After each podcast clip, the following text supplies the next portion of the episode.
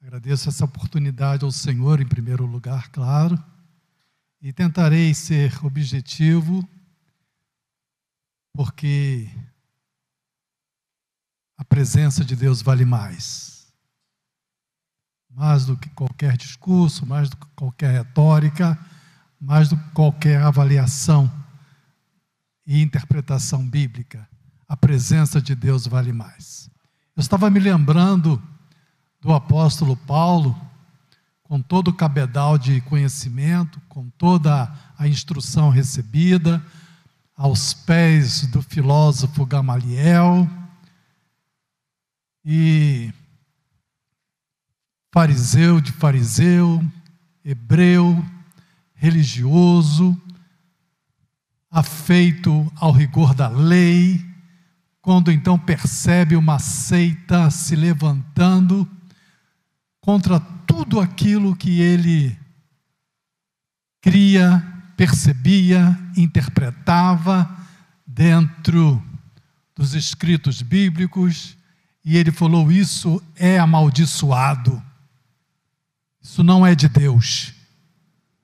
Pediu cartas, começou a infligir perseguição dura aos cristãos da sua época, e não satisfeito na perseguição feita ao povo em Jerusalém, resolveu ir para Damasco, na Síria, onde estavam isolados, refugiados, outros cristãos que estavam fora dos seus domínios, para que ele então pudesse prender, açoitar, matar, fazer dissuadir das suas mentes e corações tudo aquilo que era contra o seu rigor, a sua lei, os seus costumes, e lá foi ele em caminho para Damasco.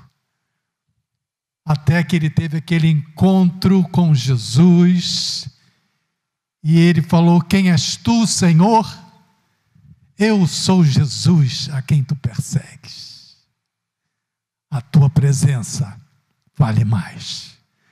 E ele então falou que por causa do que ele alcançou em Jesus, ele lançou por terra todo o seu conhecimento, tudo aquilo que ele havia adquirido na sua grande educação. O homem era poliglota, falava pelo menos quatro idiomas, era uma assumidade, um intelectual mas ele falou: Eu considero tudo isso esterco, porque isso não me leva à minha salvação.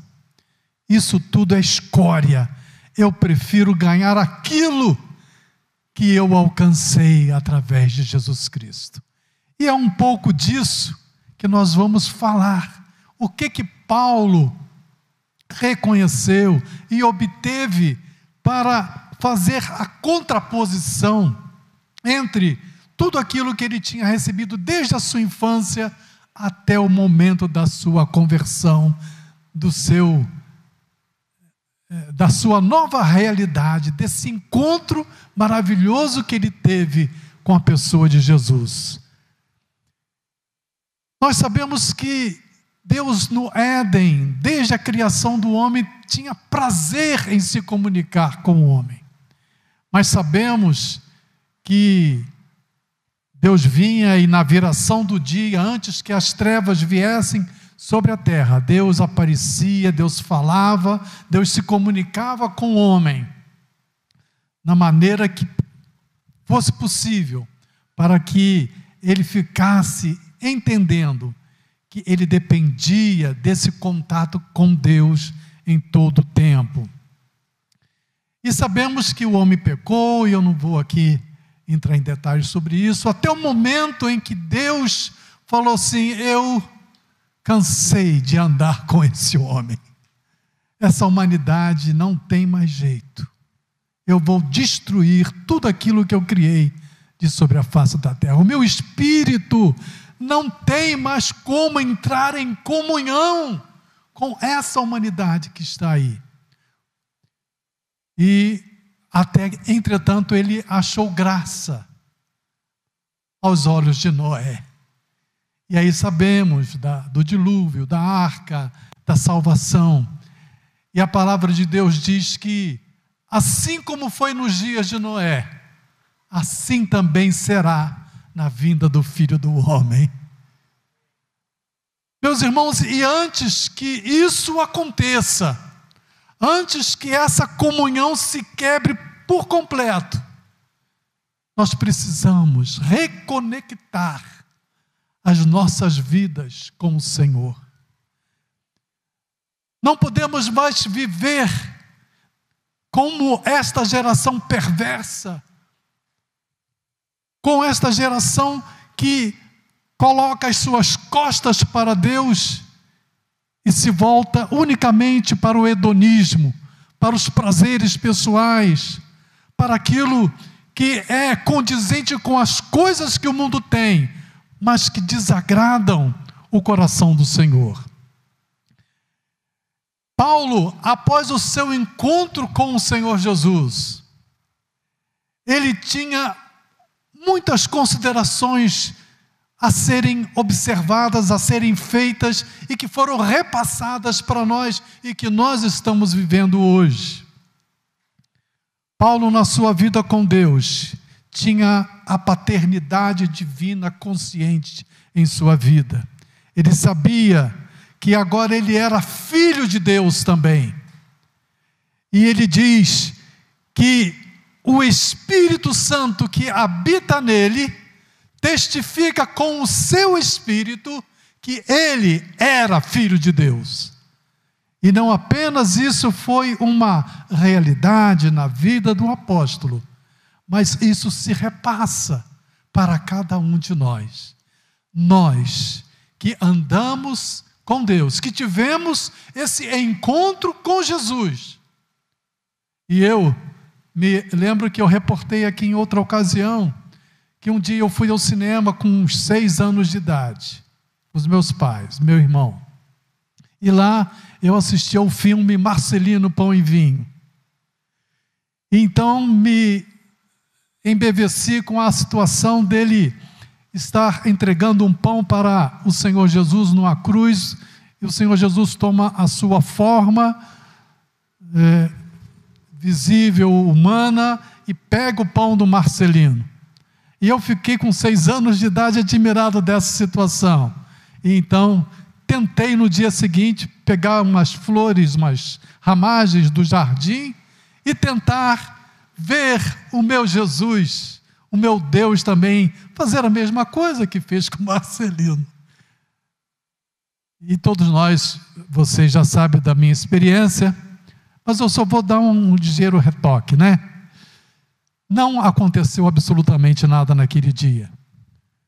E após eu ter 12 anos, 13 anos de idade, e entregar a minha vida ao Senhor Jesus, junto com minha mãe, junto com meu irmão, e ser batizado, e falar: Senhor, eu quero daqui para frente servir ao Senhor na minha vida e tal.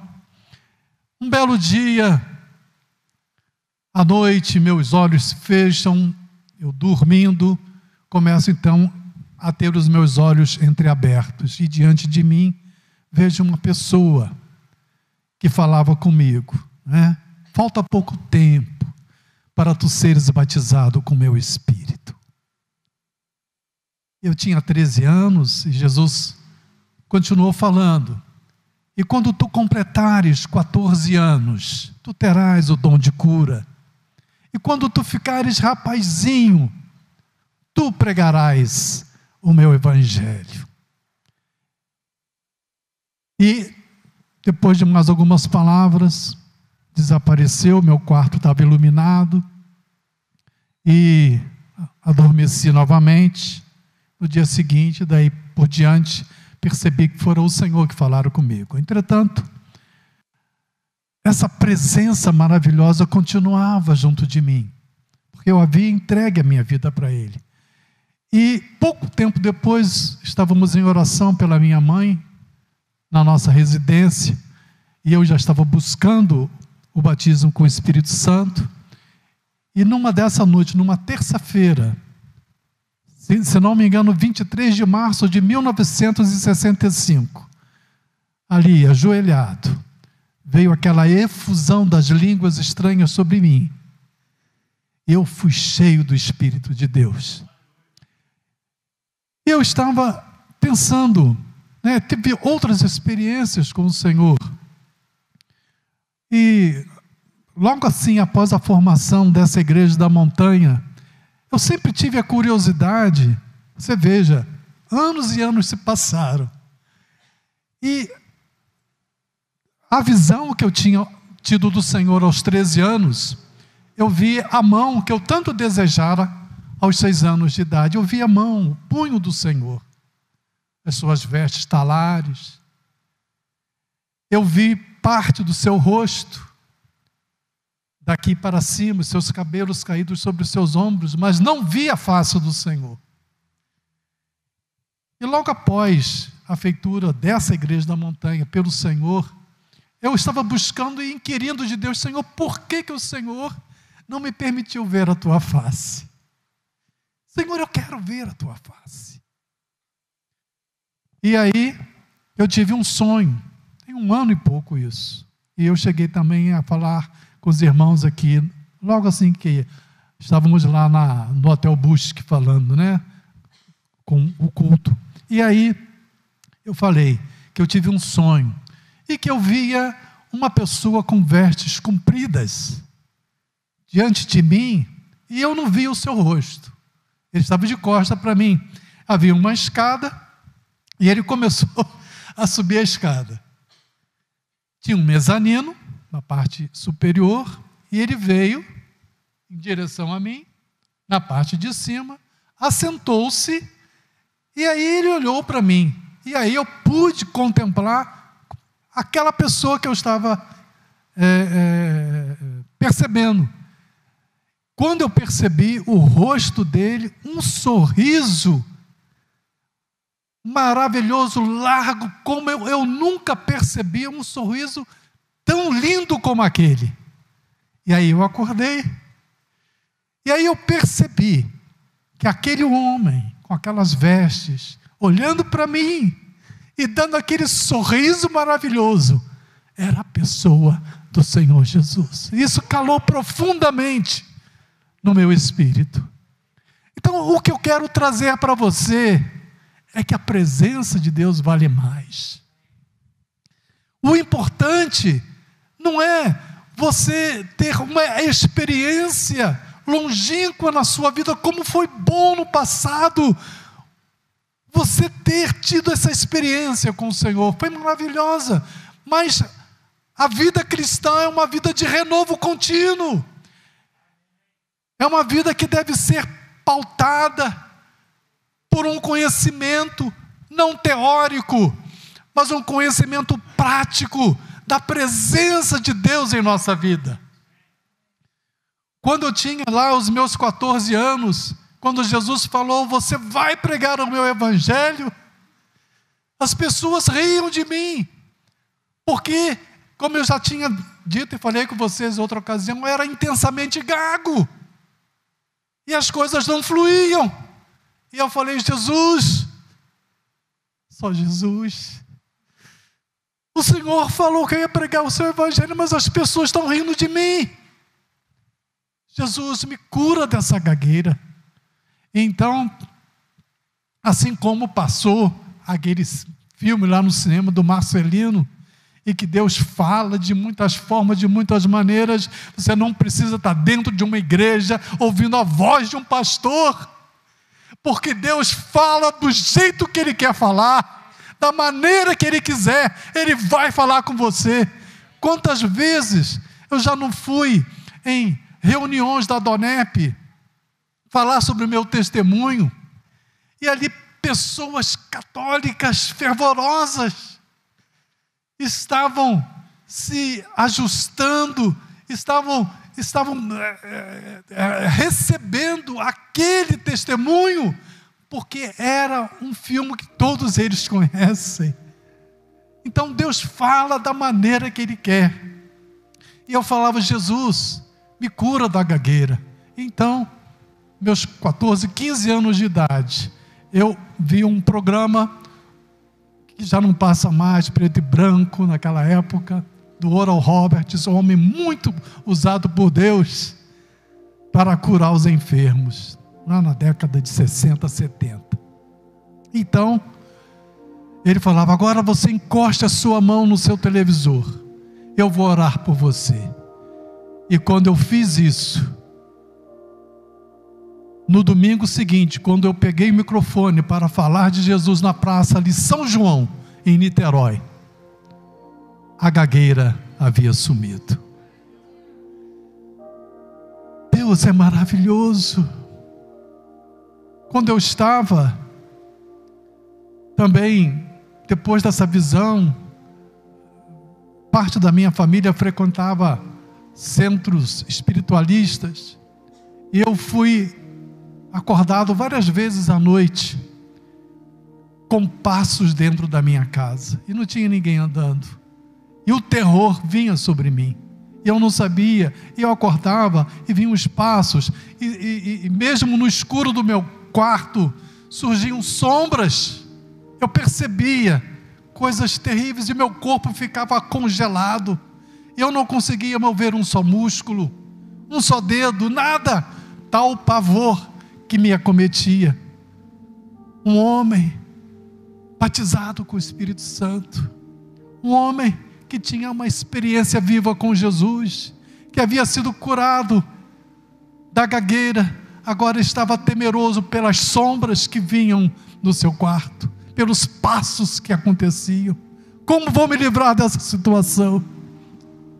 E eu vou para a minha igreja no domingo à noite, e lá vem o pastor Roberto McAllister, da Igreja da Nova Vida, para trazer a mensagem. Ele falou como Deus usou o Tiago para falar sobre o presente, a Flávia também. Ele falou através do pastor Roberto Macalista: aqui há pessoas que estão sofrendo com o espírito do medo, pessoas que estão amedrontadas pelas coisas que estão vindo sobre a sua vida. Mas eu tenho uma resposta para vocês nessa noite. O sangue de Jesus Cristo, seu Filho, tem poder para destruir esse espírito do medo. Quando você estiver nessa situação, clame pelo sangue de Jesus, porque eles o venceram, diz a palavra em Apocalipse, pelo testemunho que deram e pelo sangue do Cordeiro. De posse daquela resposta que Deus falara comigo, agora eu estava lá na minha cama, ouvindo os passos, percebendo as sombras, o corpo enrijecido, sem nada para que eu pudesse me desfazer. Aí eu me lembrei. Eu me lembrei, sem precisar falar coisa alguma, no meu espírito, na minha mente, o sangue de Jesus tem poder. E aquilo se quebrou dentro de mim. Os temores foram embora, as sombras se desvaneceram porque Jesus estava ali. O Espírito de Deus estava ali. Qual é a experiência que eu quero que você tenha? É que você tenha não apenas um conhecimento teórico, um conhecimento de alguém falando e ministrando sobre sua vida, isso é importante, mas não é suficiente. Você precisa conhecer mais o Senhor na sua vida. Você é filho. Você tem a imagem do próprio Deus dentro de você. Diz Paulo: somos feitura sua, criados em Cristo Jesus para boas obras. Se revistam do novo homem, que está implantado por Deus dentro de vocês e que, segundo Deus, foi criado em verdadeira justiça e santidade a um novo homem dentro de você. E essa imagem, Paulo diz em Colossenses 1:27, é Cristo em vós, esperança da glória. E ele fala que nós devemos nos revestir cada vez mais desse Cristo dentro de nós. Mas como que nós vamos Você tem um padrão dentro de você que é Cristo padrão de justiça, de santidade, de verdade. Como que nós vamos nos revestir em nossos em nosso dia a dia, em nossa alma, em nossa mente? Por duas coisas. Primeiro, pela escolha responsável de cada um de nós de querer mais e mais de Cristo. Eu quero mais e mais de Cristo. Eu quero mais do seu poder. Eu quero mais da sua presença. Eu quero mais e mais de Cristo. Eu sei que a Maristela que está me ouvindo, ela está sabendo qual é esse hino. Os irmãos também da velha guarda sabem, né?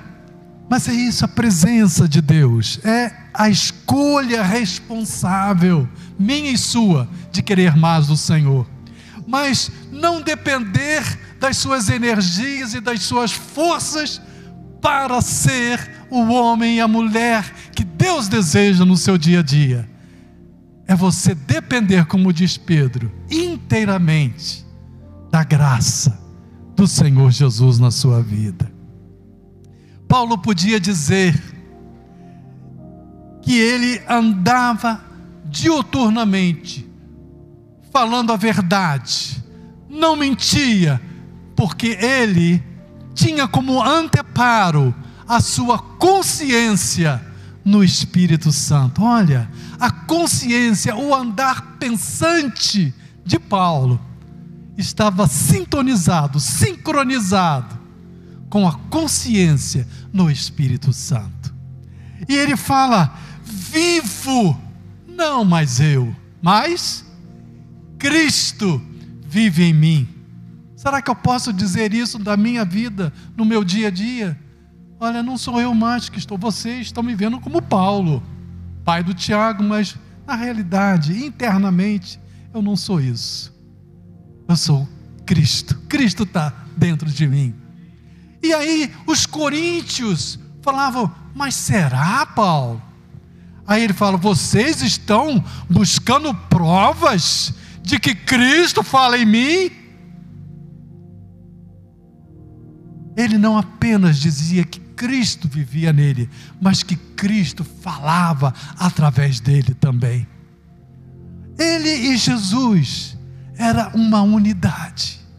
E ele diz para nós também, em 1 Coríntios 6,17: aquele que se junta, aquele que se une com o Senhor Jesus, é um só espírito com Ele. É um só espírito.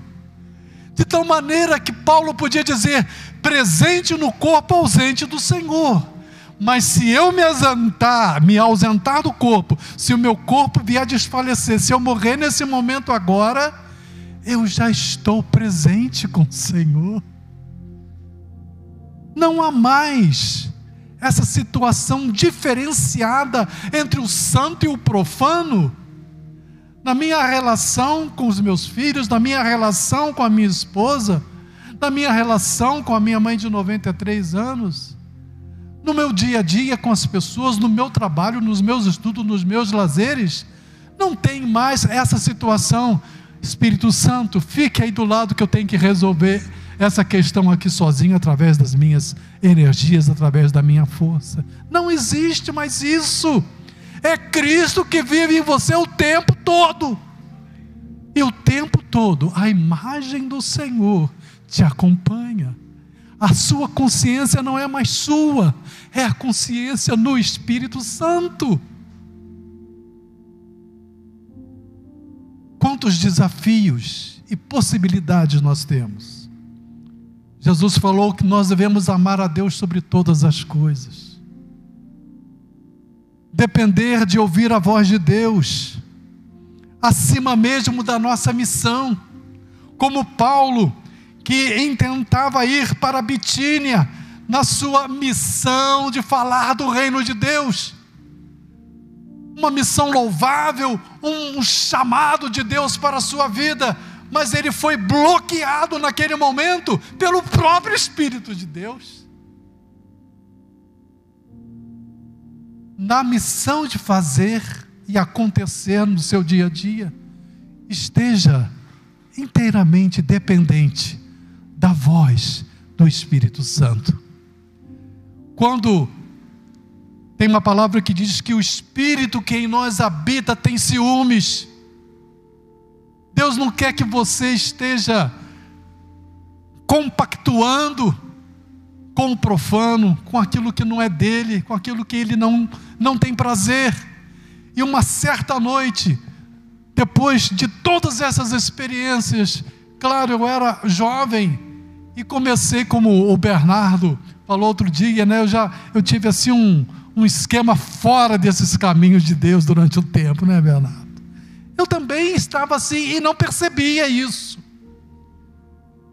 Até que uma certa noite eu vi o Espírito Santo de Deus falar comigo bem alto no meu sonho.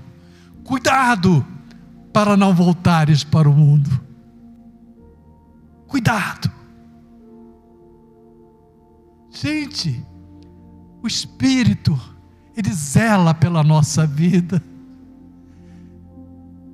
Às vezes, se você não sabe a fronteira entre o certo e o errado, se deve ou não fazer, nós vamos falar amanhã sobre sexualidade no casamento, com o irmão Augusto, na live que ele vai fazer.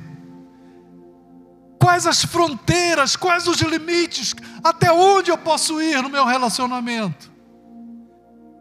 A coisa, muitas das vezes, taticamente, não está definida como princípio que nós devemos seguir.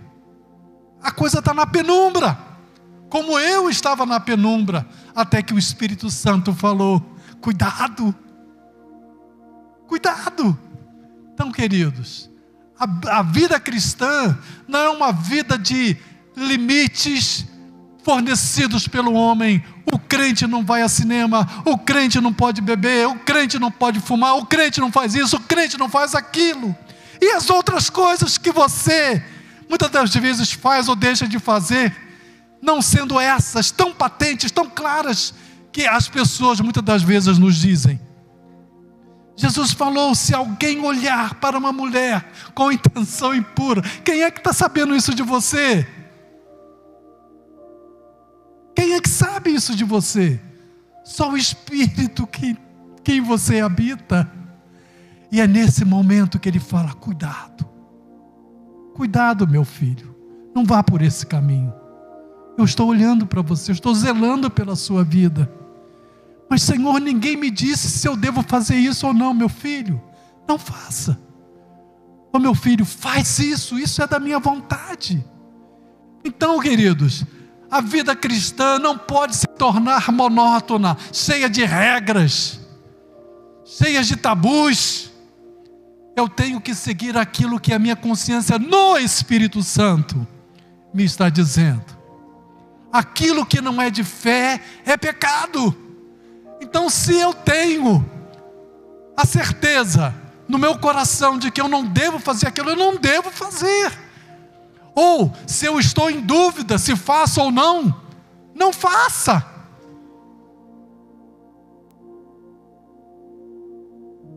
Na dúvida, que dizem as placas de trânsito? Na dúvida, não ultrapasse. Não ultrapasse. Então devemos refletir Sua luz nas esferas da vida, na família, no trabalho, no relacionamento, na igreja, na escola. Sede perfeitos, como perfeito é o vosso Pai. Sede santos, porque eu sou santo. Revele os dons do Espírito, revele os frutos do Espírito.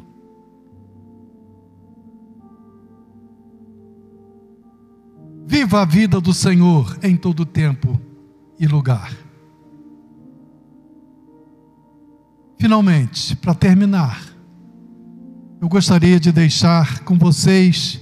Eu falei com o Tiago, Tiago, e isso tem pouco tempo, né, Tiago? Quando ele voltou lá de Reading. Eu falei, Tiago, Deus está me revelando coisas que tantos anos na igreja, eu não tinha esse conhecimento. Qual foi e o que me chamou mais atenção quando eu falei com o Tiago?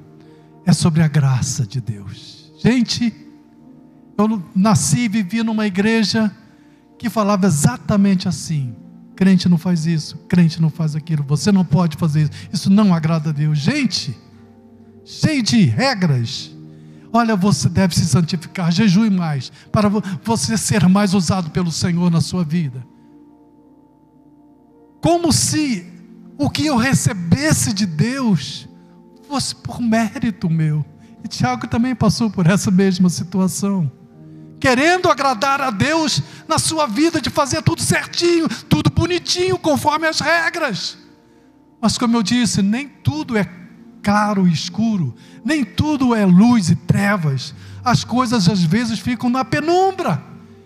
E a quem eu devo seguir? A minha consciência no Espírito Santo. Então, a graça foi o que me entusiasmou a falar nesse livrinho aqui que eu já é, coloquei para os irmãos na, da Igreja da Montanha, mas se alguém não recebeu, que está presente, que está nos ouvindo e que gostaria de receber uma amostra desse livro sobre graça por graça, pode nos pedir, nos dando o seu e-mail, se comunicar conosco, que nós teremos prazer em remeter isso para vocês.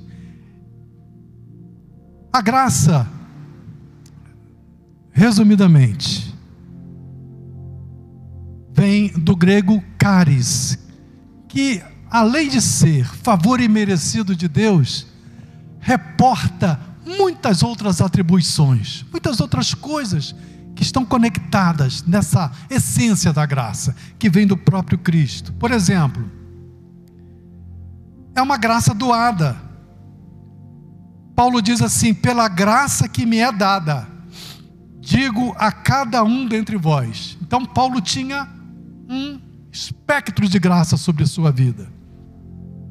Aí ele fala: Sempre dou graças ao meu Deus, pela graça de Deus que vos foi dada em Cristo Jesus. Ou seja, cada um de nós recebeu uma porção de graça do próprio Senhor Jesus. Ele nomeia essa graça de superabundante graça, quando diz: Mas onde abundou o pecado, superabundou a graça. Ou seja, não tem pecado na sua essência, na sua dimensão, que possa ultrapassar a graça que perdoa e que recebe você como filho. Não tem. Por isso ele diz que em Cristo não há mais nenhuma condenação, porque pela graça nós somos salvos. Não há, não há limite para a dimensão de pecado que eu ou você possa ter e que a graça não esteja pronta a te edificar. Eu estava numa situação dessa.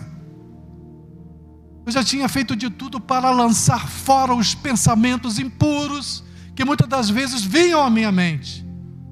Eu já compartilhei isso com o Tiago também. Ele é meu confidente. E eu falei, e eu não sabia mais o que fazer. E isso não tem muito tempo. Mas então eu falei, Senhor, já tentei de tudo. Fala em línguas, canta em línguas, coloca a palavra, fala a palavra, faz de tudo que você puder, mas ainda assim os pensamentos vêm. Senhor, se a tua graça puder retirar afastar isso da minha vida. Eu te peço, Pai, tira isso de mim. E naquele instante, aquilo se desfez, como as sombras se desfizeram lá no meu passado. Aquilo se desfez imediatamente na minha vida. Aí eu entendi que a graça de Deus, sem que eu mereça fazer coisa alguma, ela vem sobre mim e tem capacidade de afastar-me do meu pecado. Paulo diz em 2 Coríntios que a graça é excelente. Em Efésios 2,7, ele nomeia a graça como uma graça riquíssima, abundantes riquezas da sua graça. Em 2 Coríntios 12, 9, ele nomeia a graça de graça suficiente, quando ele recebeu da mesma forma que eu. Senhor, esse espinho na carne está demais, eu não aguento. Já fiz de tudo, meu conhecimento, tudo isso não está dando, não está resolvendo essa situação. E Jesus, então, depois daquela oração, depois daquele prostrar-se, depois daquele reconhecimento, depois daquela humilhação, dele saber que nada poderia resolver a situação dele, ele falou: Paulo, a minha graça te basta, porque o meu poder se aperfeiçoa na sua fraqueza. Ela é suficiente, ela é poderosa até nas finanças, como já dissemos. A graça de Deus traz suficiência em todo o tempo na nossa vida. Ele diz: E Deus é poderoso para fazer abundar em, abundar em vós toda a graça, a fim de que, tendo sempre em tudo toda a suficiência. Ele estava falando da área de finanças. Lute faça o seu trabalho, vá à luta, mas confie que a graça de Deus pode trazer a suficiência que você está precisando. Pedro diz que essa graça é multiforme, ela tem muitas formas. Em outro texto, ele chama de graça plena, quando fala que é o Deus de toda a graça, ou seja, para cada necessidade, para cada situação, Deus tem uma graça específica para resolver a sua situação. A graça te capacita a fazer coisas tremendas. Ele fala, pelo qual recebemos a graça e o apostolado, mas pela graça de Deus sou o que sou, e a sua graça para comigo não foi vã. Antes trabalhei muito mais do que todos eles, todavia não eu, mas a graça de Deus que está comigo. Quantas coisas maravilhosas Paulo entendeu. Paulo, perguntaríamos, valeu a pena você se abdicar de todo o seu conhecimento, de todo o seu farisaísmo, de todo o seu rigor religioso para ganhar a Cristo? Eu posso dizer, eu, Paulo, aqui, dou graças ao meu Senhor porque Ele fez essas coisas comigo e a Sua graça permanece em mim. Queridos, a última coisa. É bom você orar ao Senhor, você se ajoelhar, ter um tempo com Deus. Mas na sua caminhada com o Senhor, muitas das vezes você vai ser, por um motivo ou outro, impedido de ter esse tempo com Deus. Você faz caminhadas? Eu faço. De vez em quando estou fazendo com a Regina. Às vezes faço sozinho. Por algum motivo ela não pode ir comigo. Mas na minha caminhada, eu falo, Senhor, muito obrigado. Porque lá, com meus 13 anos de idade, o Senhor me batizou com o Espírito Santo. E agora, Pai, a tua palavra diz que ao orar em línguas, eu oro bem. Ao cantar em línguas, eu canto bem. Então, Pai, eu vou começar a falar em línguas. E, Pai, eu te peço que o Teu Espírito Santo esteja orando pela minha vida. Eu vou andando, eu vou falando, eu vou cantando, eu vou andando com o meu Deus, que está comigo, que está junto de mim. Por quê? Porque um dia a Sua graça me capacitou às vezes Regina me ouve, eu sei que ela me ouve lá cantando no banheiro. Né? Porque é um prazer você perceber a essência da presença de Deus na sua vida. Então, eu falo, Jesus, muito obrigado.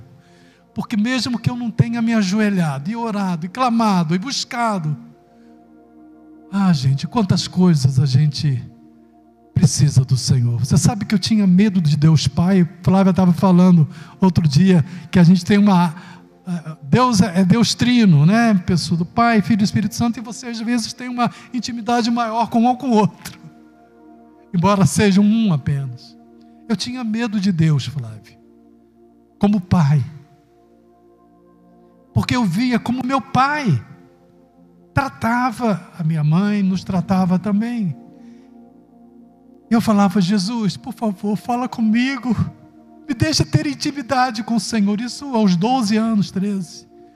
Mas, Senhor, eu não quero falar com o Pai agora, não. Eu quero falar só com Jesus, que é o Filho, meu irmão. Aí um dia eu percebi que foi o Pai que me trouxe amorosamente para Jesus. Foi o Pai que me amou primeiro e que me trouxe para Jesus. Foi isso que Jesus falou: aquele que o Pai me traz a mim, de maneira nenhuma o lançarei fora. O Pai me amou e provavelmente ele disse: Filho, eu tenho uma pessoa com seis anos de idade que eu vou trazer para você. Quis conhecer você, meu filho. Apareça para ele, fala com ele essas coisas. Foi o Pai, foi o Pai. E nós temos dentro de nós a presença maravilhosa de Deus Pai, de Deus Filho e de Deus Espírito Santo morando dentro de nós. Embora você acha que Deus está lá no céu em outra dimensão. Na realidade, Ele está aqui dentro de você. E eu acho, Tiago, que isso se chama vida eterna. Eu lhes dou a vida eterna. E se Deus está em outra dimensão, que não está limitada a esta aqui, regida pelo tempo e pelo espaço, eu que tenho a vida eterna, provavelmente estou na mesma dimensão dele. Porque eu estou assentado com Cristo nas regiões celestes. Então eu estou vivendo já em outra dimensão. Talvez por isso o autor aos Hebreus tenha falado que nós já chegamos ao Monte Sião, a Jerusalém celestial, as incontáveis hostes de anjos, a Assembleia dos Santos, nós já chegamos. Não é uma coisa a vida eterna não é uma coisa futura, para quando eu morrer, eu já estou vivendo a vida eterna. Eu já estou presente na Assembleia dos Santos. Eu estou rodeado de anjos. Eu estou vivenciando a Jerusalém celestial. Eu nasci nessa pátria celeste. Eu nasci de novo lá. Amém? Vamos ficar em pé. Eu gostaria de orar pela sua vida, de orar pelas suas enfermidades. Se você tem algum problema de doença, de enfermidade, saiba que Jesus não apenas morreu para te salvar, mas ele também recebeu as feridas do seu corpo para sarar as suas doenças, curar as suas enfermidades. Onde você estiver, coloque a sua mão no local de sua enfermidade. E se você ainda não recebeu a filiação, essa paternidade, de Deus o Pai na sua vida, se você ainda se considera não irmão de Jesus, que você possa também fazer essa oração comigo. Pai, em nome de Jesus, eu te agradeço pela tua presença, que é maravilhosa. Pai, nesse instante eu quero confessar a Ti os meus pecados. Quero dizer, Pai, que eu preciso do Senhor na minha vida. Quero dizer, Pai, que eu creio que Jesus Cristo foi à cruz e morreu pelos meus pecados, mas que Deus, o Pai, o ressuscitou ao terceiro dia e que vive à direita do Pai ressurreto e que está presente aqui junto de nós. Meu Pai, em nome de Jesus, eu te peço, receba agora, e eu confesso com os meus lábios, fazendo de Jesus o Senhor da minha vida a partir desta hora, crendo no meu coração, de, com toda a fé, que Deus ressuscitou a Jesus dos mortos ao terceiro dia. Crendo nisso e confessando e deixando Jesus como Senhor da minha vida, sendo Ele Senhor da minha vida a partir de hoje, eu me declaro filho de Deus. Recebe, Pai, este meu nome, coloca-o no livro da vida.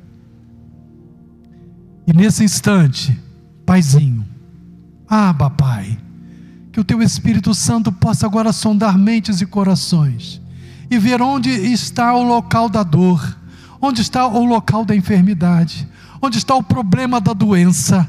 Em nome de Jesus, Pai, nós repreendemos todo espírito de enfermidade e rejeitamos toda dor que se situa nesse corpo físico.